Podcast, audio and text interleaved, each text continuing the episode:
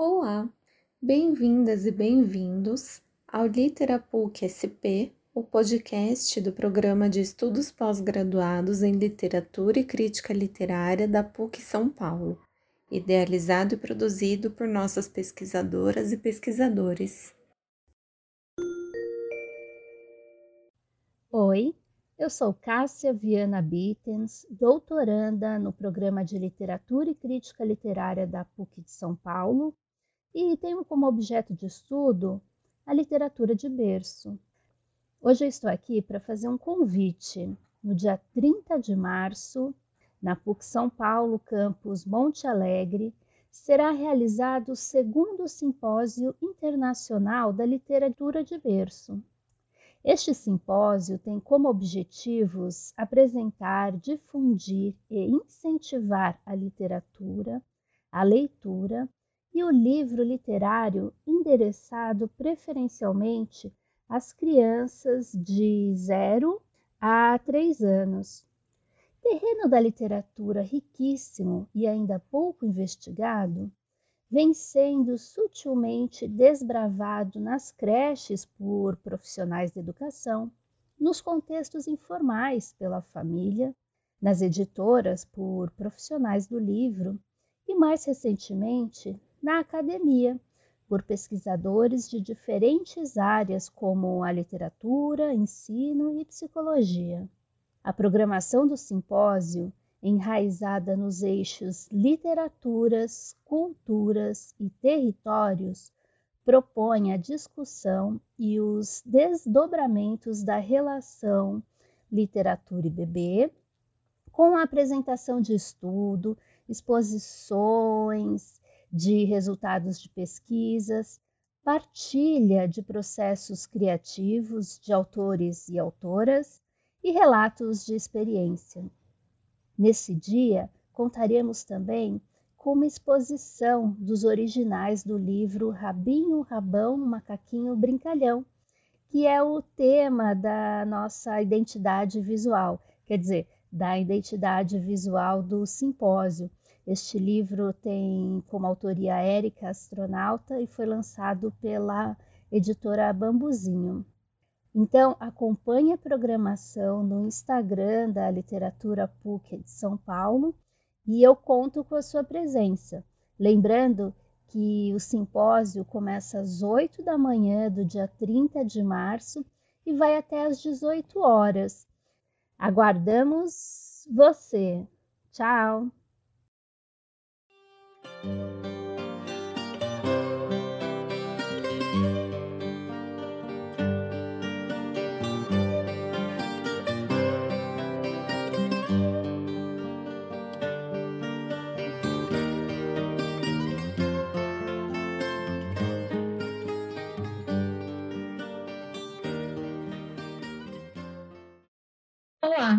Eu sou Gabriela Rezero Tosi e vou falar sobre a obra Os Lusíadas, escrita pelo poeta português Luiz Vaz de Camões, que completou 450 anos de publicação em 2022. Farei essa abordagem compartilhando ideias com a professora e pesquisadora Tereza Cristina Cerdeira, que gentilmente acertou ser entrevistada para esse podcast. Tereza Cristina Cerdeira é uma professora emérita de literatura portuguesa da Faculdade de Letras da UFRJ e pesquisadora nível 1A do CNPq. Atua em literatura portuguesa com ênfase nos séculos 20 e 21, sobretudo em temas relacionados à intertextualidade, relações intersemióticas, autobiografia, literatura e história. É autora dos seguintes livros: José Saramago, Entre a História e a Ficção, uma saga de portugueses, O Avesso do Bordado, A Tela da Dama, dentre outras publicações. Os Lusíadas é um poema épico português publicado em 1572, escrito por Luís Vaz de Camões. Essa obra é constituída de 8.816 versos decassílabos, que são versos que possuem dez sílabas poéticas, e é dividida em cinco partes, proposição, invocação, dedicatória, narração e epílogo, seguindo os moldes da epopeia clássica. contando a história da viagem de Vasco da Gama às Índias em um poema narrativo que mescla personagens míticos e fatos históricos.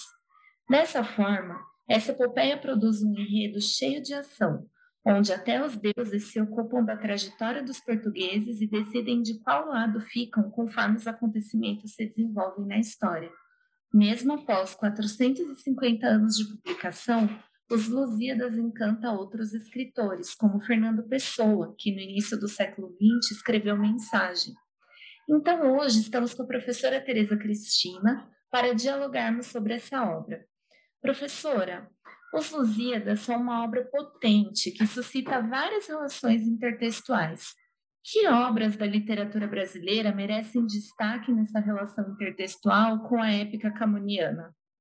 Começo agradecendo, agradecendo a você, a PUC de São Paulo, e fico muito feliz de estar aqui para falar sobre Camões nesse momento, nesse ano, né, nesse momento em que se comemoram os 450 anos da publicação dos Lusíadas.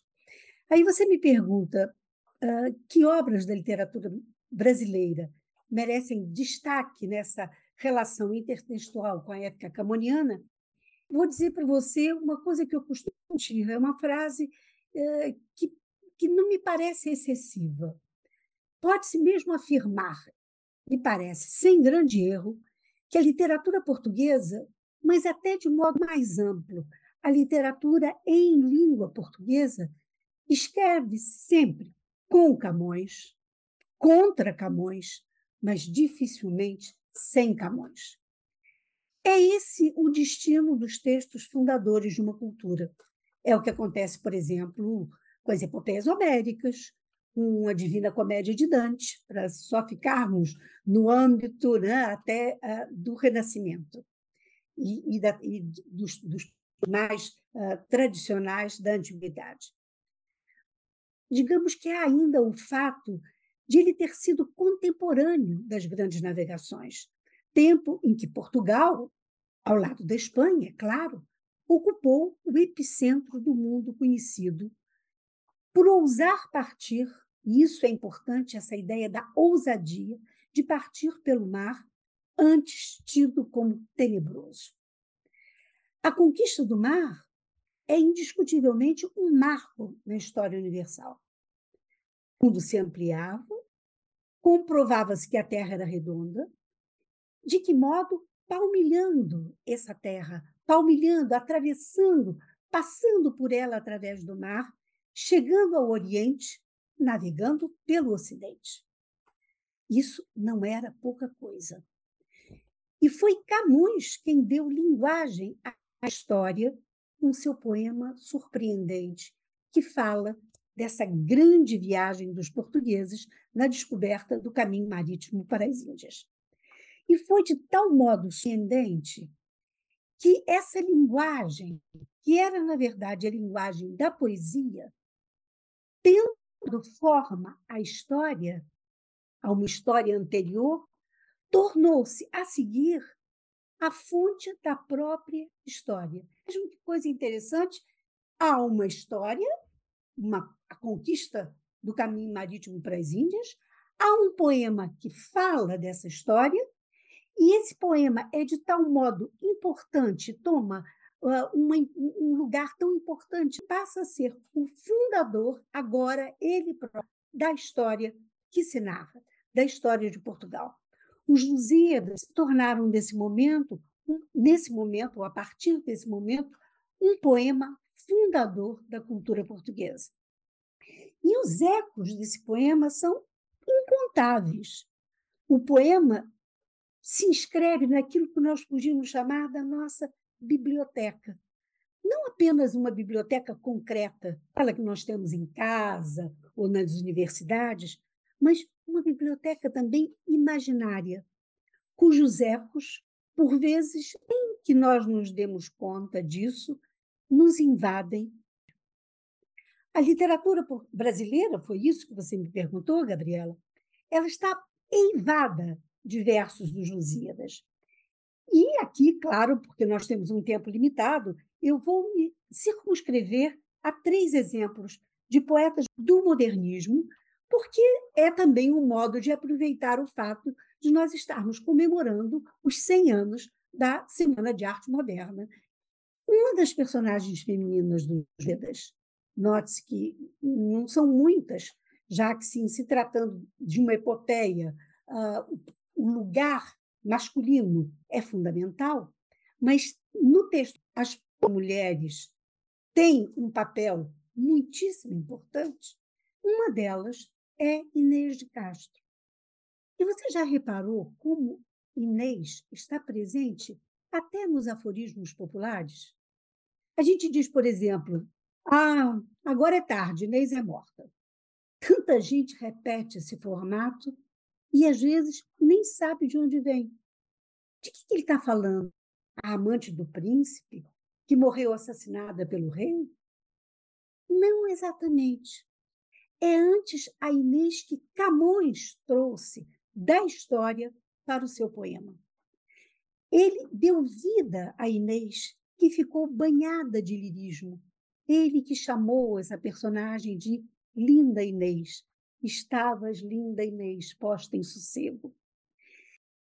E ele começa justamente por descrevê-la dessa maneira. Estavas, linda Inês, posta em sossego. E sabe o que acontece?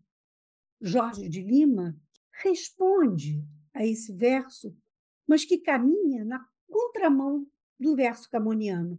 E ele diz: Estavas, linda Inês, nunca em sossego. O que acontece aí é que o sentido dá uma cambalhota. A Inês Camoniana estava sossegada, à beira do Mondego, antes de se ver mergulhada numa paixão adúltera com o futuro Dom Pedro I de Portugal, atenção, não o nosso, é claro, né? eles estavam na Idade Média, então, mas já Jorge de Lima não pensa nessa Inês sossegada à beira do Mondego. Ele se refere agora a uma Inês como o próprio mito do amor, um mito do amor que é sempre retomado, sempre relido, e por isso mesmo não a deixa nunca em sossego. Daí, estavas, linda Inês, nunca em sossego. Ela está sempre sendo lembrada, retomada, relida. A intertextualidade, como você vê, é algo muito ardiloso, que nunca repete inteiramente, mas metamorfoseia. Depois, que é interessante é essa apropriação que nem sempre, que não repete, mas que reinventa. Né? E, e, e, por exemplo, para além de, de, de Jorge Lima, que eu acabei de lembrar, nós temos ainda Manuel Bandeira. E Manuel Bandeira vai agarrar no, da mesma súplica de Inês. Por que, que ela faz uma súplica? Porque o rei manda matá-la. E ela lhe pede que ele não a mate e que a deixe viver para criar os seus filhos, que são os netos bastardos do rei. E implora dessa maneira: põe-me em perpétuo e mísero desterro, na Sítia fria ou lá na Líbia ardente, onde em lágrimas viva eternamente. Ela está pedindo que ele amenize a pena, que não a mate, que a deixe viver, mesmo que seja nos lugares mais longínquos da terra, na Sítia fria lá na Líbia ardente. Ora, o roubo, a gente pode falar dessa maneira, o roubo genial do nosso Manuel Bandeira, insere justamente desses versos num belíssimo poema chamado Cotovia. Cotovia é um pássaro que vem alegrar os dias tristes do poeta e que lhe traz notícia dos lugares por onde voou. Eu vou ler um pedacinho, porque o poema é muito bonito, e diz assim: Muito contas, Cotovia, e que outras terras distantes visitaste? Triste, Líbia ardente, Sítia fria, Europa, França, Bahia. Oh, lá, lá estamos nós, diante do verso camoniano, né, da citação camoniana, Líbia ardente, Sítia fria. E depois, porque nós não podíamos deixar de lado, um grande poeta brasileiro, que é Carlos Drummond de Andrade. E lá está ele revisitando justamente um dos episódios importantes dos Lusíadas, que é a máquina do mundo, que se encontra lá no canto décimo do poema. E, mais uma vez, ah, vai se instaurar uma recuperação na diferença. No canto 10, Vasco da Gama assiste ao espetáculo do mundo, desvendando os seus segredos futuros. Mas no poema de Drummond, o poeta faz justamente o contrário. Ele que caminha pelas estradas de Minas, baixa os olhos, preferindo não desvendar o que o tempo faria e optando por continuar sua travessia no presente. Então, ao invés de desvendar o futuro, Drummond fica com os pés fincados na terra de Minas e no seu presente. E ainda uma vez, mais uma vez, quando o homem chegou à Lua, Drummond compõe um poema de cariz antiépico, portanto, vai na contramão dos Lusíadas, não mais as viagens do século XVI, que se veem transpostas para o século XX para as também insaciáveis viagens interplanetárias. Esqueceram o valor da e verdadeira surpresa, o convívio com a alteridade e o conhecimento de si mesmo.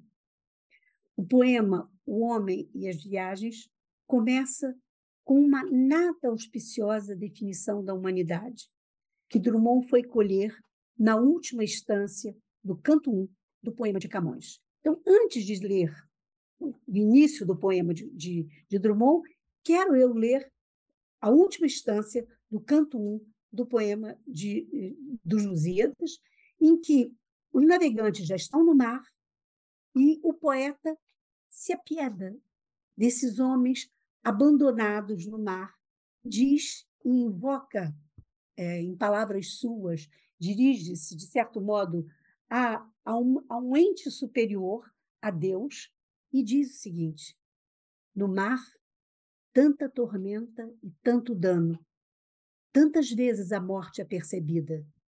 Na terra, tanta guerra, tanto engano, tanta necessidade aborrecida.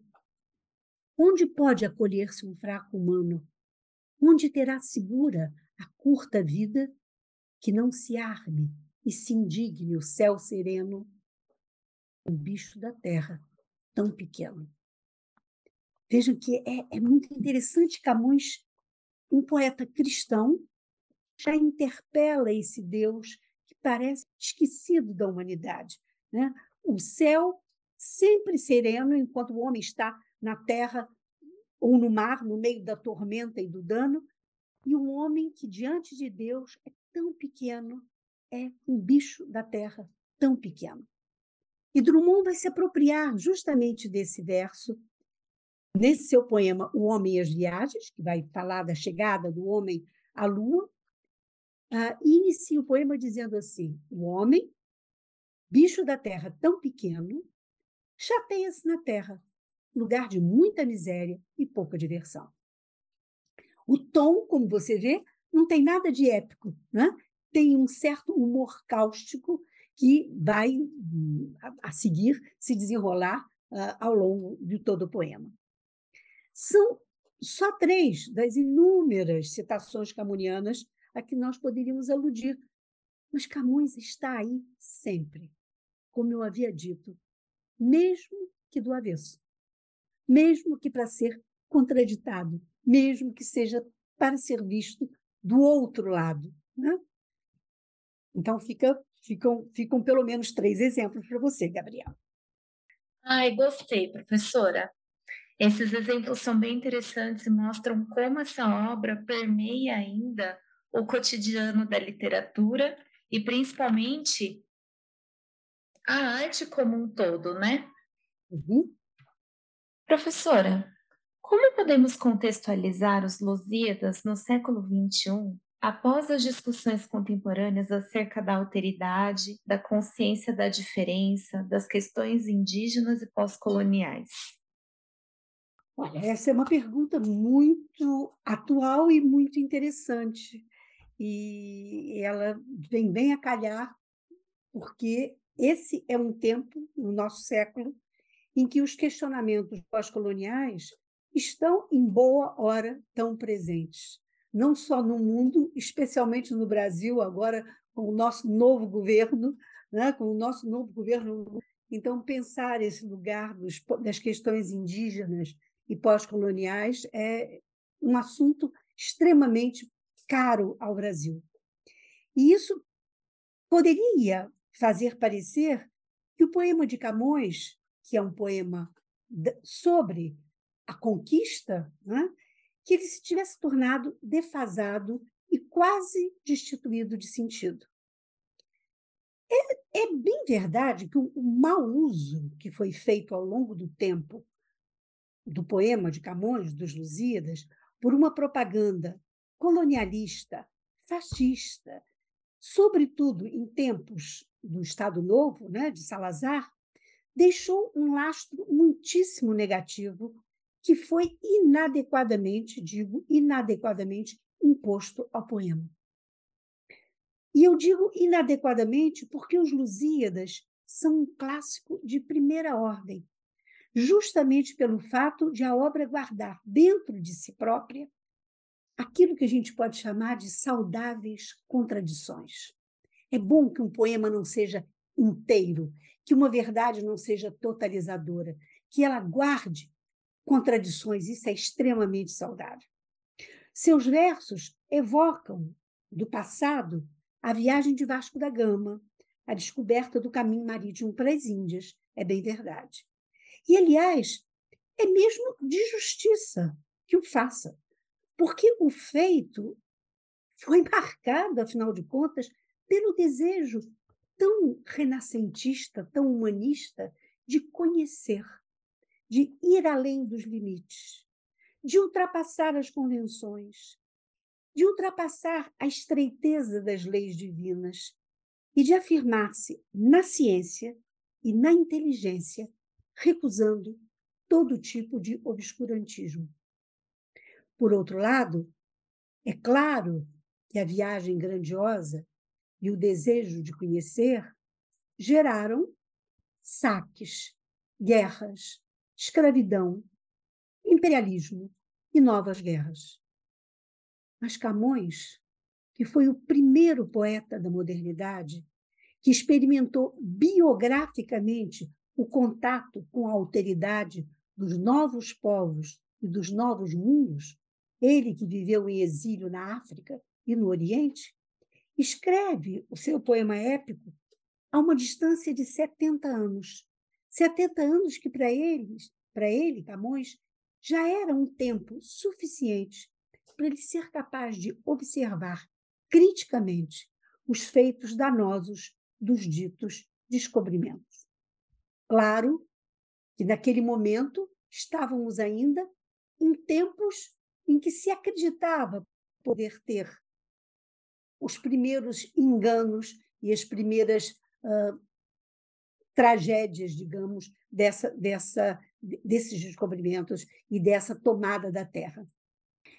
Lembramos, é, é importante lembrar que já no canto quarto, por exemplo, Camus questiona justamente essa aura do projeto marítimo através da voz de um personagem dos mais importantes da narrativa, que é o Velho do Restelo. O Restelo é a praia de onde saíam as, os, os, navios, né, de onde partiam os navios. E esse Velho do Restelo, a voz do Velho do Restelo, se sobrepõe aos falsos valores da glória, da fama e do poder, e põe em lugar a consciência do caos que esses mesmos empreendimentos marítimos gerariam. É uma espécie de previsão em termos do personagem, mas é, na verdade, aquilo que o poeta, 70 anos depois, já consegue transmitir como dúvida sobre a glória das navegações.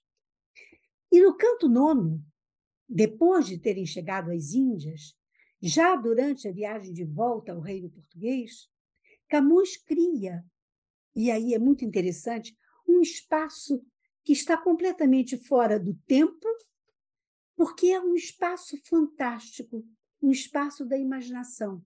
Ele cria a ilha do amor.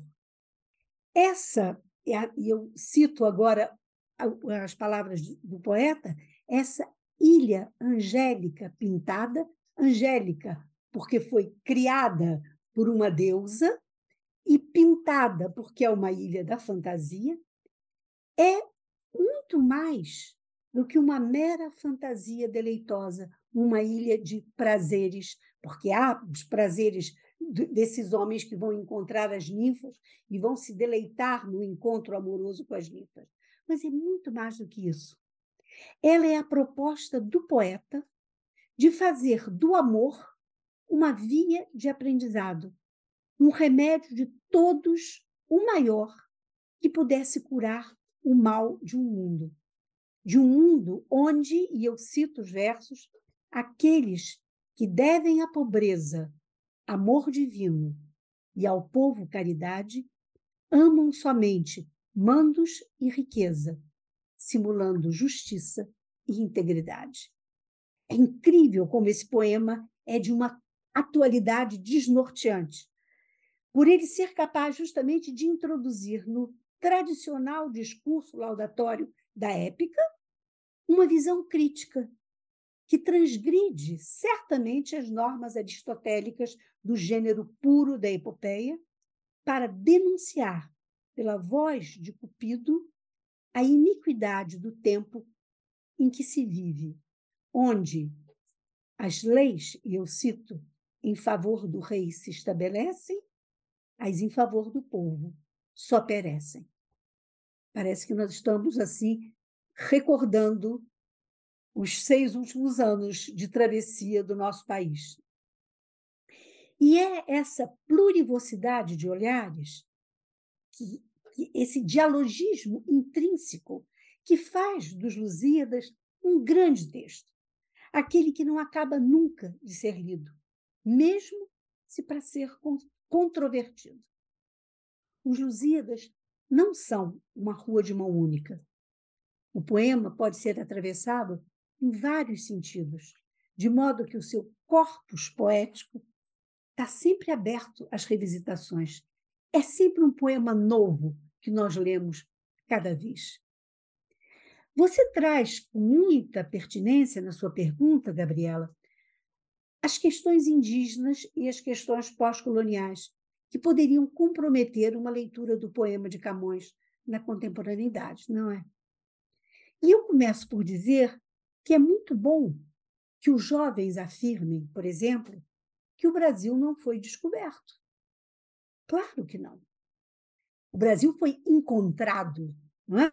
não descoberto, porque havia aqui uma civilização onde os europeus, que só enxergavam a barbárie, ou pelo menos a não civilização, não conseguiam entender, não sabiam, afinal de contas, enfrentar essa diferença.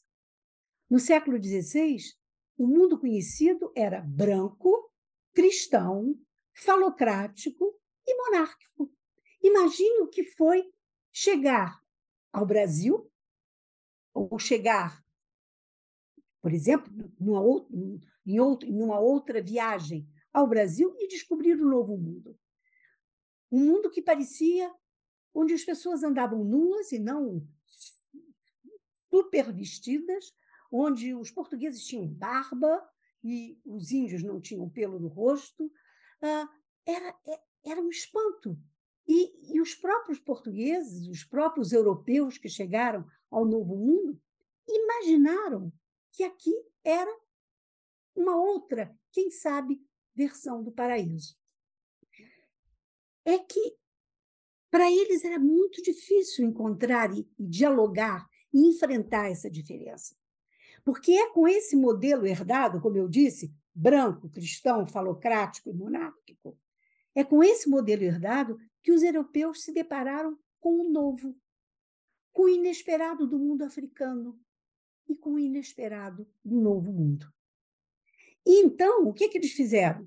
Tentaram impor o seu modelo àqueles mundos que eles consideravam incivilizados simplesmente porque eram diversos. E, nesse momento, imensos crimes se cometeram. Nessa via, muita tragédia aconteceu. Com fundamentos religiosos, culturais e econômicos que sustentavam essas tragédias. Mas os poetas são gente diferente. Os poetas são mais sensíveis que os donos do poder. E Camões é um excelente exemplo do que naquele momento era possível entrever, pelo menos, como uma contradição ideológica. Eu acho que uh, Camões dá a ver no seu poema, nessa viagem de Vasco da Gama à, à, à Índia, e nessa volta, que era preciso já transformar o mundo a partir de um remédio, e esse remédio era o amor. Bacana. É, qual aspecto dessa obra a senhora considera que pode encantar os jovens leitores do ensino médio nas aulas de língua portuguesa? Eu tenho que dizer, Gabriela, que eu sou muito confiante nas possibilidades que têm os jovens diante do novo que, que a gente apresenta a eles. Eu não penso que o caminho para conquistar os jovens seja necessariamente o de escolher sempre a facilitação das vias mediáticas, que evidentemente os dominam e, na verdade, nos dominam. É? Quanto tempo nós passamos, às vezes, percebemos que estamos perdendo um, um tempo precioso diante do computador, diante da telinha da, do, do iPhone. Né? No fundo, eu acho que nem sempre é fácil encontrar uma brecha para chegar, para tocar essa juventude, mas essa brecha sempre existe. Conviver com os clássicos não é pedantismo, não é passadismo. É, na verdade, negociar com a história. E ninguém pode viver num presente sem passado. Para além da rapidez do TikTok, da efemeridade do Instagram, é desesperador o Instagram, quando aquilo vai desaparecendo, a gente tem que colocar o dedo para fixar a imagem, não é? é, é eu, eu, eu me desespero com o Instagram. Mas, para além, portanto, daquela, daqueles minutinhos rápidos do TikTok, ou dessa efemeridade do Instagram, ou da própria sedução das redes sociais, talvez valha a pena seduzir, seduzir os jovens com aquilo que eu podia chamar de espaços de silêncio, no meio de um burburinho contemporâneo. Ouvir música, por exemplo, não apenas as de hoje. Apreciar a pintura. Deixar com que eles descubram que pintar, por exemplo, é um gesto de todos os tempos, desde as cavernas pré-históricas até os grafitis das cidades. E que vale a pena ler livros. Eles precisam sentir que são parte de um sistema, que eles não são uma célula que só tem presente. Integrá-los na história é trazer para eles outra coisa que não é apenas o que imediatamente eles são capazes de ver e de perceber. Se nós conseguirmos seduzir esses jovens, então a Inês de Castro poderá comovê-los, quem sabe. O velho do Restelo poderá surpreendê-los. Ah, já havia naquele momento alguém que se voltava contra as navegações, numa certa linha. Talvez eles descubram que a ultrapassagem do gigante Adamastor poderá corresponder, por exemplo, a um gesto de confiança e de liberdade. Como modo de ganhar, ser capaz de dobrar o cabo das tormentas e dobrar aquilo que dividia o mundo entre o mundo conhecido e o mundo por conhecer. Além de assinalar também, no mesmo momento, que os gigantes monstruosos também choram de amor, porque o gigante Adamastor era apaixonado pela ninfa e ele chora, ele derrama lágrimas, ele sofre, ele é um sofredor do amor. Se nós conseguirmos dar esse primeiro passo, eu acho que já é um ganho. Então, vamos surpreender esses jovens com aquilo que eles não conhecem, com que eles não tiveram ainda tempo de conhecer. E talvez partir do presente para o passado. Pode ser uma via de acesso. Mas é fundamental poder descobrir que a gente, no presente, não tem a verdade toda. E que muito do que nós pensamos, imaginamos ser novo, já tinha sido pensado antes de nós. E nós precisamos saber disso para amenizar a nossa falsa onipotência. Eu acredito na juventude e acho que os Lusíadas pode chegar até eles. Professora, após 450 anos de publicação, o poema épico de Camões, Os Lusíadas, ainda é tema de diversos estudos, tanto no Brasil quanto em Portugal e no mundo. A senhora pode destacar projetos recentes de relevância para a teoria literária que consigam ressignificar essa obra tão importante para a literatura lusófona? Na verdade, a obra de Camões, tanto a obra épica como a lírica, ela ocupa ainda e ocupou sempre os estudiosos da literatura. E por uma, uma questão simples, é que esse é o destino dos textos fundadores da cultura. Nós poderíamos citar Homero, Dante, Camões, Shakespeare, Cervantes. E mais próximos de nós, Machado de Assis, Essa de Queiroz, Proust, Fernando Pessoa, Borges, Garcia Marques, José Saramago.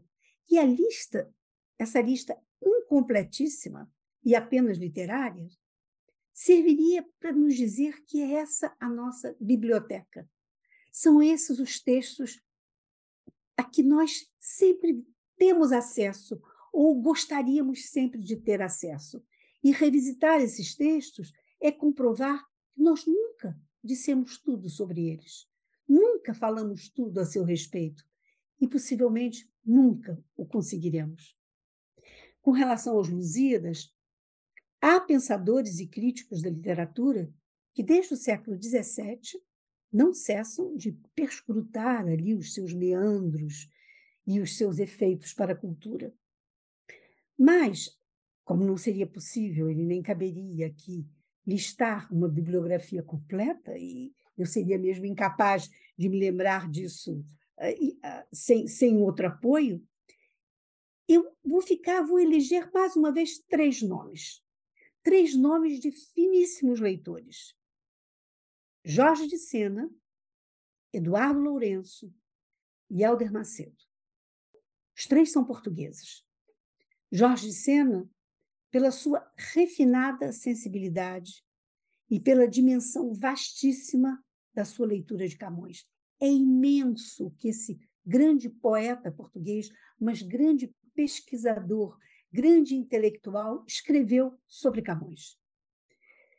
Eduardo Lourenço, porque é alguém que pensa a cultura portuguesa e foi capaz de revelar a intuição camoniana, de saber, ele viu em Camões o lugar de uma viragem da história, mostrando que o poema épico camoniano era ao mesmo tempo elegia, portanto, lugar de canto, mas ao mesmo tempo era o requiem, isto é, um poema de morte.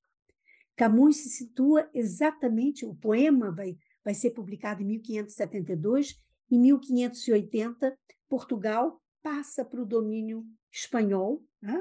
é a União Ibérica, porque uh, Dom Sebastião, que era o rei, desapareceu na Batalha de Alcácer Quibir.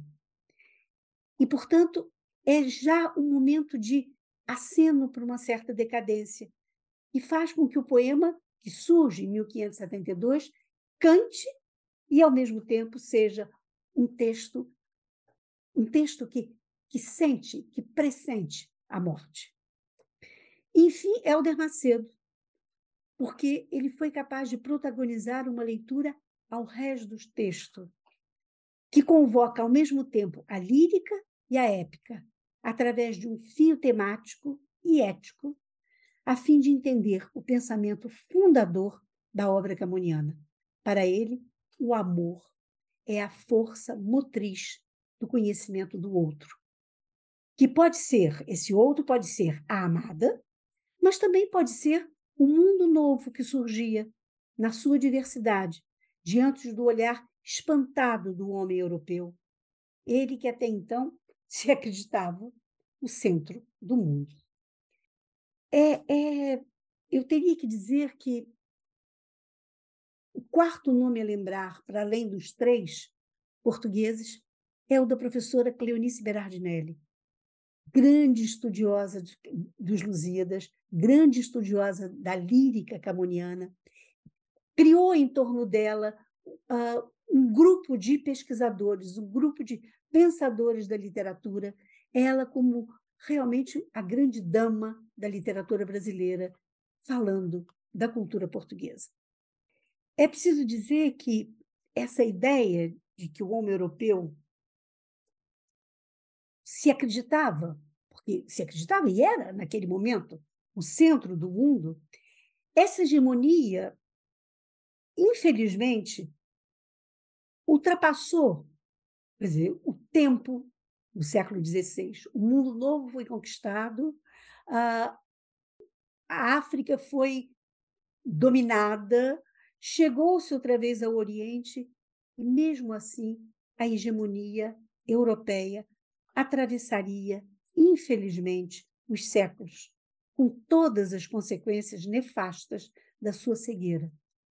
Mas Camões, como Montaigne, como Galileu, e só para citar os contemporâneos, os seus contemporâneos, foi capaz de perceber que a máquina do mundo tinha já então, naquele momento, uma nova ordem ainda por decifrar. Camões esteve à frente do seu tempo. Uh, interessante que Montaigne também. Montaigne tem um texto sobre os, os canibais, e em que ele conclui dizendo que talvez os grandes canibais não sejam aqueles, os do Novo Mundo, mas sejam os próprios europeus que não entendem e que são de uma violência exterminadora né, dos povos encontrados no Novo Mundo. Então, Camões está à frente do seu tempo. Camões lidou com a diferença. Camões esteve, viveu, viveu fora de Portugal. Ele foi, sem dúvida, pertenceu, sabe, não se sabe muito da vida de Camões, mas ele teria pertencido a uma aristocracia, uma pequena aristocracia, né? uma aristocracia já falida, e quando se fala por que a aristocracia, porque ele tem uma cultura vastíssima. E, portanto, só naquele momento era, era pertencia, aqueles que pertenciam à aristocracia é que tinham esse acesso à cultura. Mas Camões viveu a diferença. Ele foi soldado, ele lutou, ele perdeu a vista. Ele era um boêmio antes de partir. Ele viveu nos bordéis de Lisboa. Então, ele sabe sabe lidar com a diferença, sabe cantar a beleza de uma bárbara escrava e soube entender que a conquista do novo mundo, a conquista, a, a conquista do, do caminho marítimo para as Índias, dava ao mundo um ganho, mas era preciso que esse ganho viesse embebido de uma chama que parecia, já na sua época, ameaçada de morte, se não fosse recuperada pelo amor. Daí a Ilha do Amor ser realmente um ponto estratégico no final dos Lusíadas. É isso, Gabriela. Se você tiver outras perguntas, eu estou aqui disposta a responder. Não, professora, acho que já contemplou é, uma boa reflexão a respeito dos Lusíadas e principalmente contemplou uma necessidade da gente repensar os Lusíadas como um clássico português dentro do século XXI e que com certeza ainda tem muita coisa para ser pesquisada, analisada e pode ser relido por todas as idades. Professora, muito obrigada pela sua participação aqui no nosso podcast da PUC. Então, é, muito obrigada também ao ouvinte que está aqui com a gente e até a próxima! Até a próxima, foi um imenso prazer estar com você.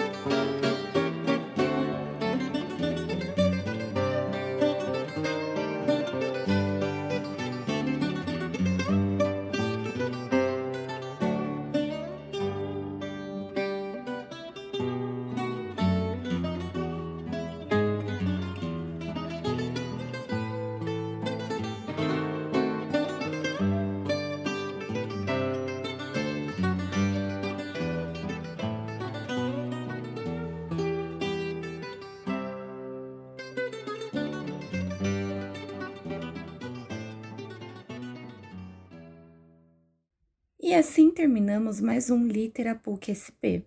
Se quiser acompanhar as notícias e o conteúdo produzido pelo Programa de Pós-Graduação em Literatura e Crítica Literária da PUC São Paulo, basta seguir os nossos perfis nas redes sociais. Até mais!